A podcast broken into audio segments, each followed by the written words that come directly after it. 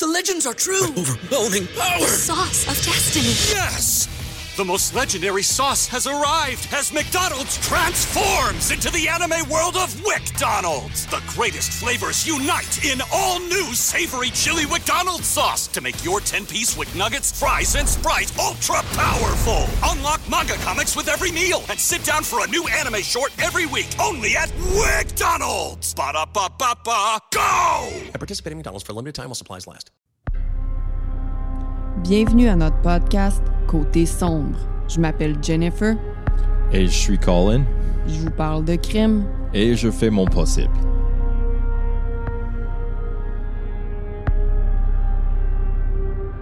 Hello! Bonsoir, Jennifer. Comment allez-vous, Mr.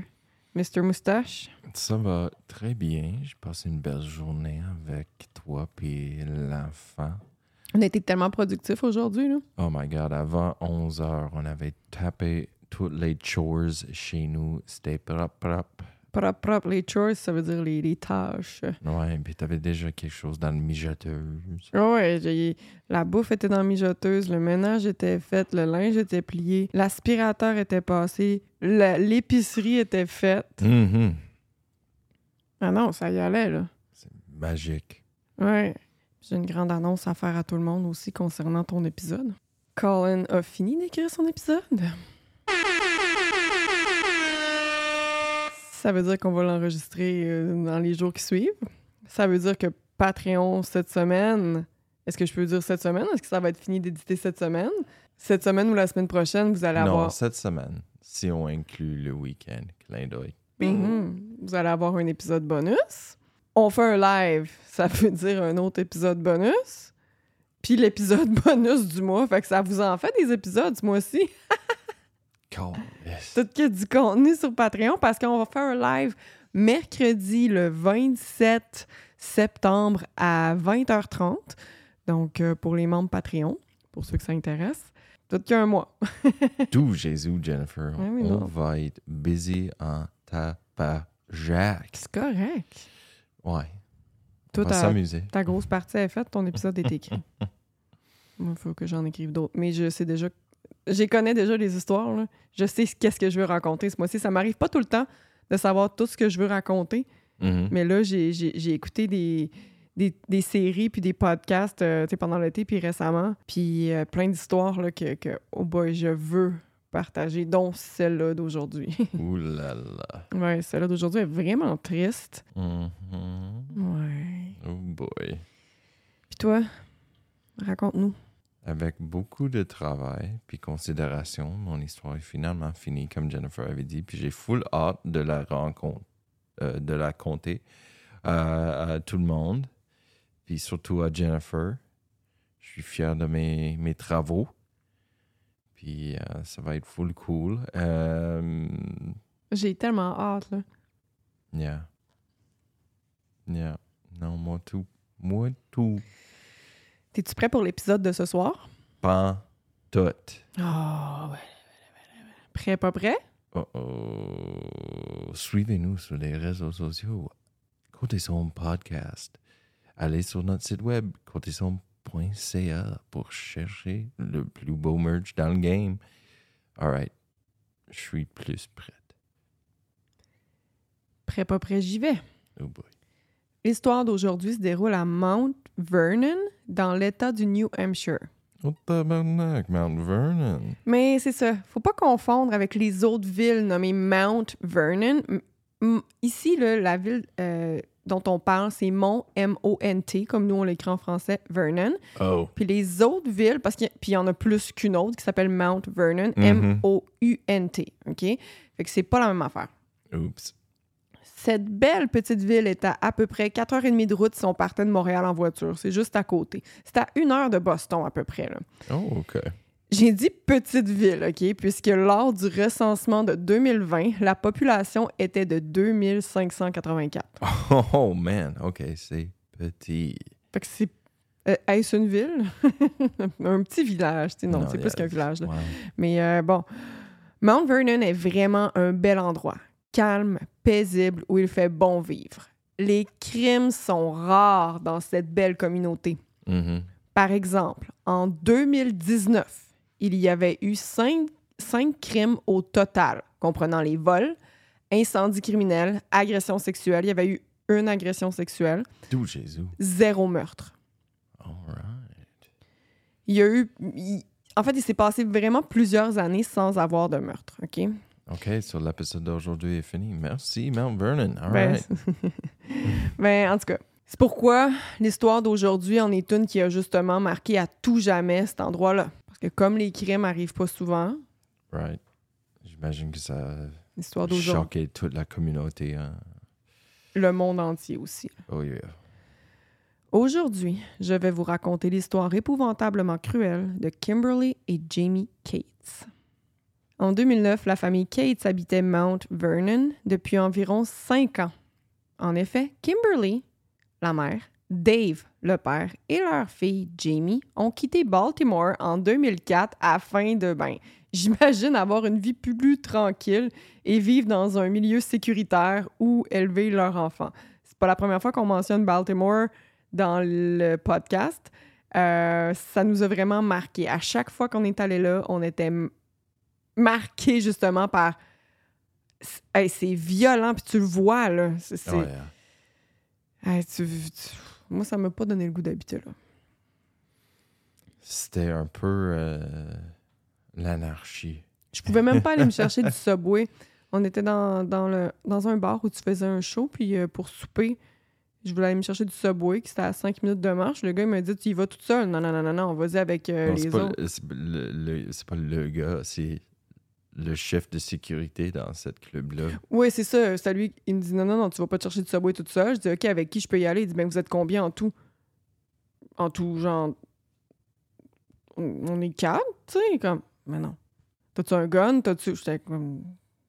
Non, on est des matraque? Canadiens. T'as-tu une matraque? T'as-tu un gun? What the fuck? C'est pas de question. Il était comme non, tu vas pas chez Subway. J'étais comme OK. c'est sûr que c'était pas dans la plus belle partie de la ville, mais hey, Seigneur, man. La différence entre les deux villes là, est incroyable. Non seulement Baltimore est l'une des villes les plus violentes des États-Unis, mais le taux de population est énormément plus élevé. Environ 500 000 à Baltimore, puis je le rappelle, moins de 3 000 à Mont Vernon. OK? Fait que c'est pas pareil, c'est pas la même game. Là. Fait que pour élever un enfant, c'est bien mieux Mont Vernon que Baltimore. On s'entend? Hell yeah. À cet endroit-là, Mont Vernon, les gens se soucient même. Se soucient. Les gens ne se soucient même pas de barrer leurs portes. là. La maison dans laquelle euh, la famille Kate s'est déménagée est magnifique. Je te montre des photos euh, de quoi elle a l'air aujourd'hui. Elle a été vendue le 23 août passé. Ah, OK? ouais. Euh, évidemment, j'imagine qu'elle était différente au moment de notre histoire, qui est en 2009, mais ça te donne quand même une idée là, de, de- du type de baraque, OK? Hmm. Alors, tu peux regarder des photos. Euh, elle s'est vendue à 799 000, puis c'est genre un esti de baraque. Fait que, tu sais, c'est 799 000. Ici, ça, ça vaudrait des millions, là. I mean, c'est tellement pas juste les, le marché canadien de, de, de- pour les maisons, là. Tu sais, tu peux... À Las Vegas, pour comme 250 000. T'as t'as une grosse baraque avec des palmiers puis une piscine creusée dans ta Ouais. cour. Ouais. Puis sans joke, ça, c'est... Ouais, check. Mais c'est ça, cette maison-là, dans les alentours de Montréal, c'est des millions, des millions, parce qu'une maison de base maintenant, There's, avec a, there's a barn, Jennifer. C'est- Ouais. C'est quoi un fucking barn en français? un, euh, un barn, un- où tu mets tes vaches, tes animaux. Là. Voyons, j'ai un blanc. Gros édifice fucking rouge avec des portes blanches, là. Non, ouais, je, je sais c'est quoi un barn, mais j'ai juste. euh, j'ai pas le mot en ce moment. Je bois mon gin tonic, je suis tranquille. Là, il y en a plein qui vont me crier le mot en ce moment, qui me le crient. J'entends les cris, mais je ne comprends I mean, pas ce que si, vous êtes. que- si quelqu'un a tué le propriétaire de cette maison pour avoir cette maison, je les comprends. C'est vraiment, vraiment une belle maison. Ah, c'est fucking nice. Alors, Kimberly, la mère, est née le 6 mars 1967 à Tol- Toledo, Ohio. Toledo. Elle a étudié pour être infirmière en pédiatrie en Arizona, puis c'est d'ailleurs là qu'elle a rencontré l'homme de sa vie, Dave. Les deux se sont mariés en 1997 et ont eu leur fille Jamie l'année suivante. Kimberly aimait le sport puis prendre du soleil.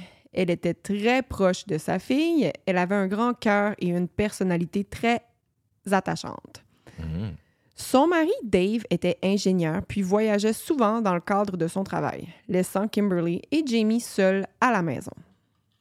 OK. J'espère que ça va pas jouer un parti dans notre histoire. Eh boy. Le samedi 3 octobre 2009, Dave part au Maryland pour un voyage d'affaires. Là, je sais pas s'il retourne à Baltimore, mais bon, il part pour un voyage d'affaires. OK. Ce soir-là, il appelle sa femme, comme d'habitude, pour prendre des nouvelles. Kim et lui dit qu'elle euh, qu'elle et Jamie iront se coucher bientôt. La mère et la fille dormaient souvent ensemble quand Dave était absent. Les deux dormaient dans la chambre des maîtres. Euh, Jamie avait 11 ans, OK? OK. donc une pré-ado. Ce que Dave ne savait pas, en fait, ce que personne ne savait, c'est que Kimberly allait mourir pendant la nuit. Jesus Christ, Jennifer. Par message texte, Dave souhaite bonne nuit à sa famille. Kimberly lui répond et lui parle de ses plans qu'elle avait pour le lendemain. Aller au centre d'achat, puis porter Jamie à son cours de karaté. Si seulement elle savait à quel point les plans allaient changer. Jennifer. C'est fucked up ce qui va se passer. Oh, god damn it, Jennifer. Dans la nuit, entre samedi et dimanche, Christopher Gribble et ses amis Steven Spader, William Marks et Quinn Glover, Glover Glover. sont entrés au 4 Throw Road par une fenêtre du sous-sol. Tu auras deviné que 4 Throw, Throw Road, I don't know how to say it. Throw Road? c'est T-R-O-W. Trow Road. Ah, OK. 4 Trow Road. Euh, c'est l'adresse de résidence euh, des Cates, OK?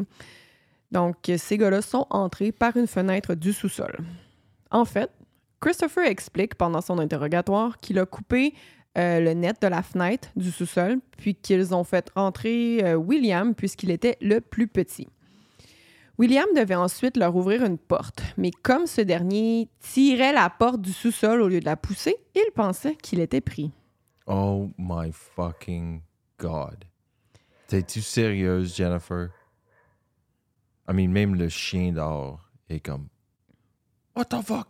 Mais Ouf, oui. ouf, ouf, ouf, ouf. Ça, c'est attardé. Ouf, ouf, ouf, ouf. Mais voyons donc, toi.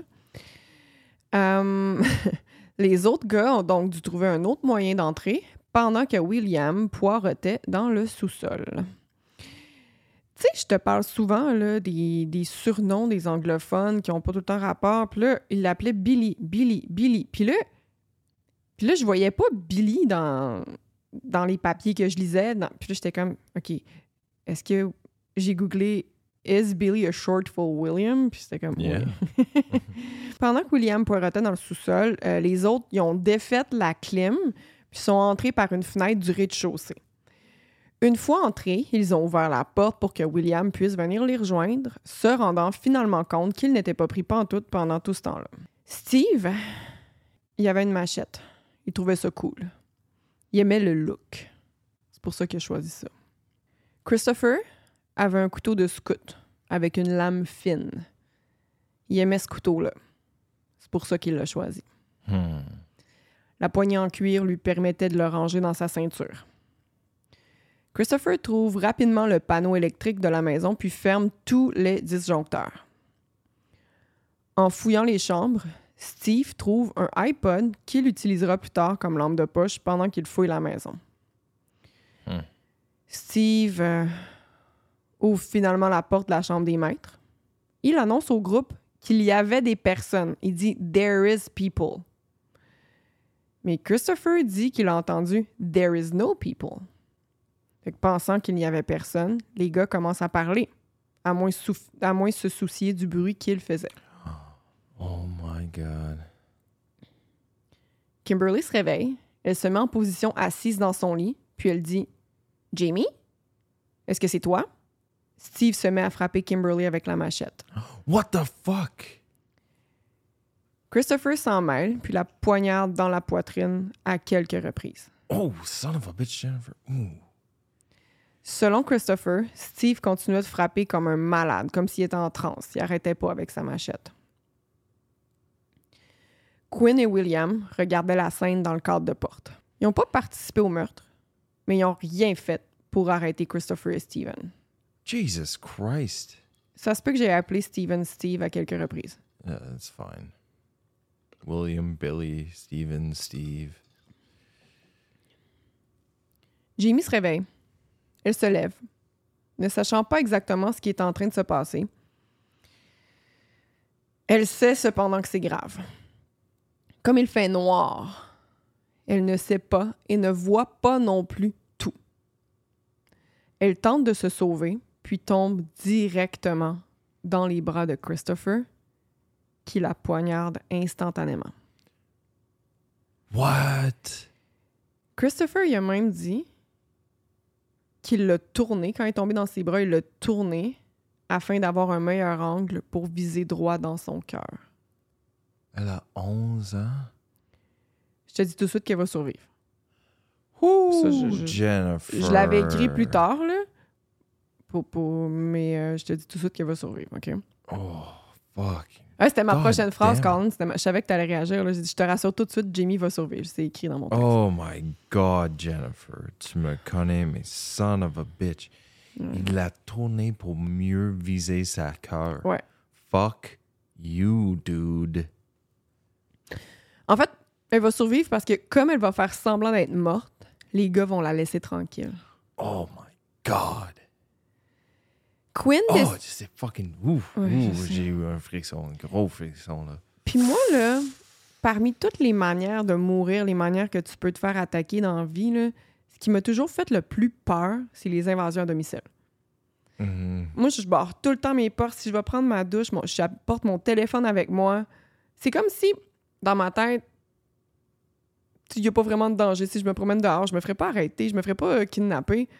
Mais dans ma maison, ben, c'est pas quelque chose qui me hante. Je pense pas, je, je pense pas tout le temps à ça, mais tu sais, je veux dire, je sais pas, c'est la chose qui m'a toujours fait le plus peur dans, sur une invasion de domicile. Mhm. Euh, Quinn décide d'aller remettre l'électricité. Ils vont aussi prendre des aimants sur le frigo afin de chercher des bijoux en or. Les monstres, parce que oui, ce sont des monstres, vont Oh yeah. ensuite partir. Vers 4 heures du matin, Jimmy parvient à se déplacer pour appeler le 911. Elle n'était par contre pas capable de parler. Le centre d'appel envoie donc les policiers sur place sans savoir ce qui se passe. Mhm. Ils ont par contre pensé que c'était probablement une invasion de domicile, mais que la personne était peut-être cachée puis qu'elle voulait pas parler pour pas faire de bruit. Right. Fait qu'ils ont envoyé les policiers. Ouf. Good. L'officier Kevin Furlong est le premier à arriver sur les lieux. Kevin Furlong. Qu'est-ce que j'ai dit? Kevin. Kevin. C'est québécois. Les les Québécois s'appellent Kevin. Kevin. Comment tu le dis déjà? Kevin. L'officier Kevin Furlong est le premier à arriver, à arriver sur les lieux. Il regarde par la fenêtre. En fait, il regarde par la seule fenêtre où il y a de la lumière. On se rappelle que c'est la nuit, il y a pas, Mhm. tu vois pas par les fenêtres. là. C'est la fenêtre de la cuisine. Il voit du sang partout. Puis là, il voit une jeune fille lever sa tête derrière le comptoir. Ça, il a tout pris pour lever sa tête. Can- Peux-tu imaginer? Comme tout le sang, puis tout à coup juste une tête qui se lève, qui, j'imagine, elle est fucking comme totalement ensanglantée là. Elle va pas bien, la petite. Jesus Christ, that- j'ai vu comme l'image mentale de ça, puis oh man, ça serait choquant, Chris. Mais après le choc initial, le, le, le- le relief de dire oh my god, ok, quelqu'un est encore en vie là. Le relief, tu veux dire le soulagement? Yeah. Ouais. Immédiatement, Kevin Furlong tente d'entrer par la porte la plus près. Elle est barrée. Il s'annonce à deux reprises avant de défoncer la porte à coups d'épaule. Je pense qu'ils ont juste pas le choix de dire que c'est la police avant d'entrer quelque part. Yeah, yeah, c'est la loi. En voyant Jamie de près, l'officier fut marqué par la gravité de ses blessures. Je ne vais pas entrer dans les détails, mais je veux juste te mentionner qu'il y a une partie de son pied qui était même plus attachée à son corps. Holy shit, Jennifer. What the fuck? Je te rappelle encore qu'elle a survécu puis qu'elle va bien aujourd'hui. Jamie ne pouvait pas parler à cause de ses blessures. Elle était à peine capable de chuchoter.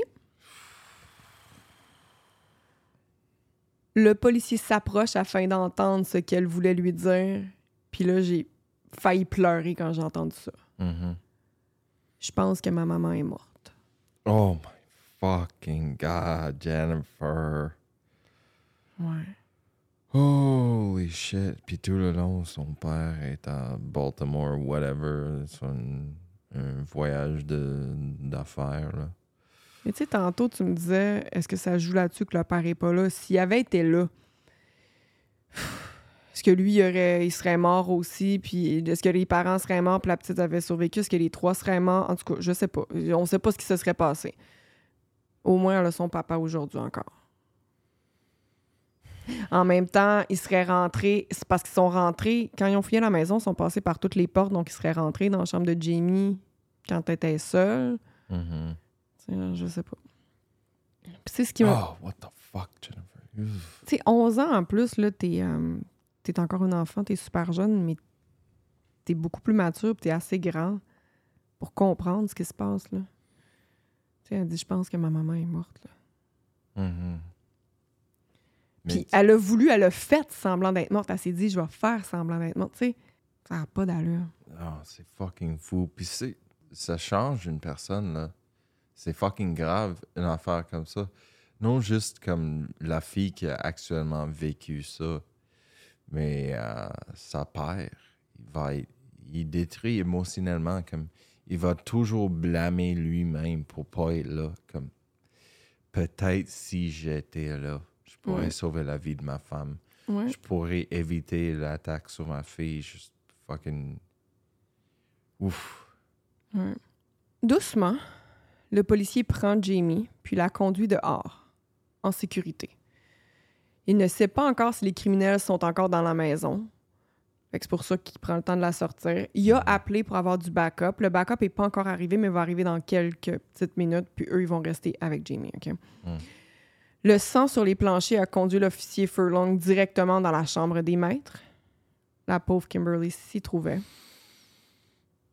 Dans le lit, ensanglantée, le bas du corps nu. Kimberly a reçu 32 coups de machette.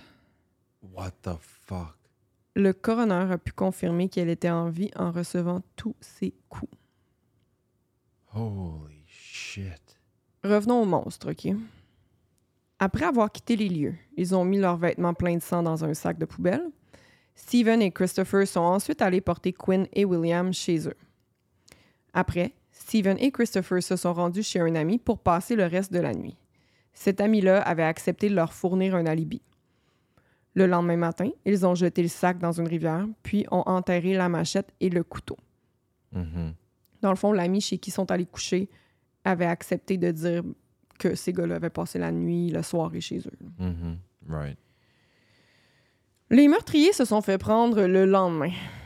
Christopher et Steven se sont vantés de ce qu'ils avaient fait la veille à un ami, puis cet ami en a parlé à sa mère qui, elle, a contacté les policiers. Ha! Les fucking cons. C'est là que je vais te dire leur âge.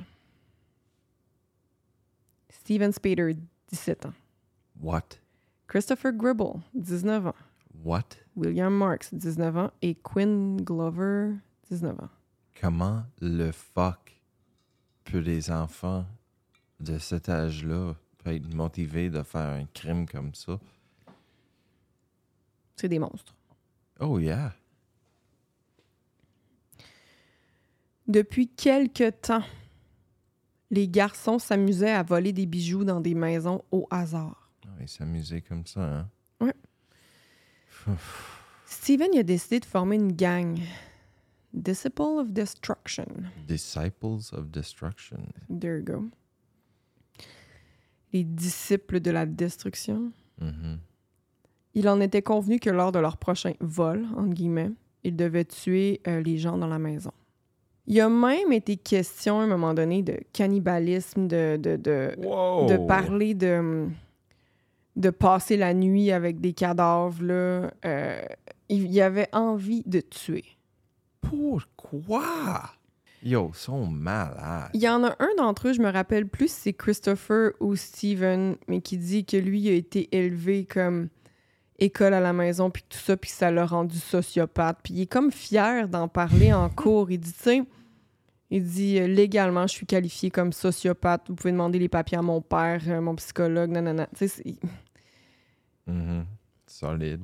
Fait que c'est ça, leur prochain vol devait tuer des gens dans la maison. La maison des Cates a été choisie purement au hasard pour satisfaire les désirs sadiques et cruels de cette gang de débiles. C'était un enfant, là. Le pire là-dedans, c'est que les Cates avaient un système d'alarme, mais ils l'utilisaient pas parce que, bon, ils habitent à Mont-Vernon. Il n'y a pas de meurtre là-bas, il n'y a pas de crime. Ouais. aussi, euh, eux puis les voisins, il y avait comme un pacte. Mais pas un pacte, c'est peut-être un peu trop fort comme mot, mais genre une ent... Tu sais, ils, ils se l'étaient dit, s'il arrive quoi que ce soit, on, est, on va s'entendre. J'entends de quoi, j'appelle la police, tu sais. Mhm. Mais les voisins, ils n'ont rien entendu. I mean, c'est pas comme s'il avait tiré avec un fusil. C'était un machette puis un Ouais. couteau, là. Pendant Ça la fait- nuit. Fait, fait pas tant de bruit, puis si les, les fenêtres sont fermées, là. En cours, tu sais, eux autres, ils essayaient quand même de. You know, d'avoir une sentence moindre, là. Fait qu'ils disaient. Parce qu'ils disaient, dans le fond, on n'est pas allé là pour tuer quelqu'un. C'était pas. On savait pas s'il y avait du monde dans la maison. Mais Chris, il. Il était comme. C'était après la nuit, là. C'est sûr que tu pouvais. En tout cas. C'est pas comme si c'était le jour, puis tu sais qu'il y a personne, puis que tu vas aller voler quelque chose, là. Ah. Ah, son of a bitch is a piece of shit. Steven et Christopher, qui disent ne pas avoir de remords, ils trouvent cela inutile. Oh, really? C'est ça, hein? Hmm. À un moment donné, pendant son interrogatoire, Christopher demande au policier, il dit Ah, est-ce qu'elle est qu'elle va s'en remettre, la petite? Est-ce que- est-ce qu'elle est correcte? Policier est comme Oui, elle va être correcte. Ils sont fiers de ce qu'ils ont fait. Les deux ont reçu une sentence de prison à vie sans possibilité de libération conditionnelle. Puis écoute ça, qui est le jour de sa sentence. Là, Christ- euh, Steven, il a eu 19 ans cette journée-là. Lui qui avait 17 ans là, lors du Yeah. Il a eu 19 ans cette journée-là, c'était sa fête. Il a demandé au jury s'il pouvait lui chanter Bonne fête. C'est cave, hein? Fuck you, buddy. Non. Non, ils l'ont pas chanté Bonne fête. Tu sais, le culot, man. Man. Quinn a reçu une sentence de 20 à 40 ans pour vol, cambriolage et complot pour cambriolage. Quinn, c'est lui qui est resté dans le bar, euh, dans, Mhm. le, Mhm. dans le cadre de porte. là. William, lui, a reçu une sentence de 30 à 60 ans pour complot pour commettre un meurtre et un cambriolage, en plus de voies de fait. Dans une entrevue donnée en 2020, Jamie Cates rayonne. Elle est étudiante, ben en fait, en 2020, elle était étudiante en santé publique, puis elle amasse des fonds pour donner des bourses d'études à des étudiants. Hmm. Chaque année, pour, euh, pour amasser cet argent-là, là, chaque année, elle organise euh, une partie de golf en mémoire de sa mère, puis l'argent amassé est donné en charité pour des bourses d'études. Oh, wow. Nice. Ouais. C'était ça mon histoire d'aujourd'hui. Oh, man, ça m'a fait chier, Jennifer. Ouais, je sais bien. Veux-tu savoir mes sources? Oui.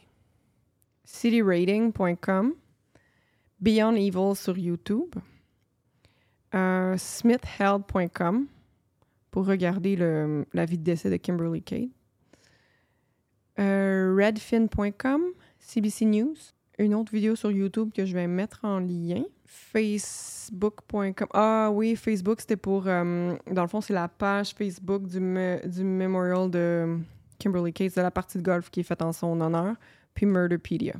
Très bien, Jennifer. Hmm. Ouais, cette histoire-là m'a vraiment fait chier. Ouh là là, que oui.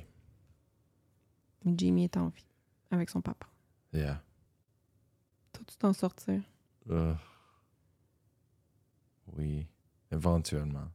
Hmm, Merci tout le monde d'avoir été à l'écoute. C'était ton premier épisode de Côté Sombre, merci d'être là. C'est le premier épisode après nos un an. Côté Sombre a eu un an la semaine passée. Oui, bien, bien. Donc, euh, voilà. on est sans mots après avoir entendu ça. hein. Mhm. S'il y en a qui écoutent ça sur Patreon, vous allez l'avoir mardi. Sur euh, Partout ailleurs, c'est mercredi. Ça va être le show de Avatar à Montréal. Oh, bien. Puis, euh, il y a le Festipod en fin de semaine. Qui va voir Distorsion au Festipod, hein? Parce qu'il y a les trico- tricoteuses en série aussi qui vont être là juste avant euh, Distorsion. Mhm. Puis, nous autres, on va être là, mais pas pour faire un show. Non, on a été trop tard. Ouais. On va assister à ce beau, à ce beau pestacle. Pestac. Oui. Qui va au Festipod? On veut tout savoir. Merci tout le monde d'avoir été à l'écoute. Si vous voulez euh, de la merch d'où Jésus comme le beau coton ouaté que Colin est en train de porter, c'est sur Mmh. côtésombre.ca que ça se passe. Sur TikTok, c'est Côté Sombre Podcast. Sur Instagram, Côté Sombre Podcast. Facebook, Côté Sombre Podcast, notre groupe privé. Et puis sur euh, les YouTube, c'est Côté Sombre Podcast 6. Parce qu'il fallait choisir un numéro. Je choisis 6, comme 666, le chiffre du diable. Bye, gang, on vous aime! Bye bye.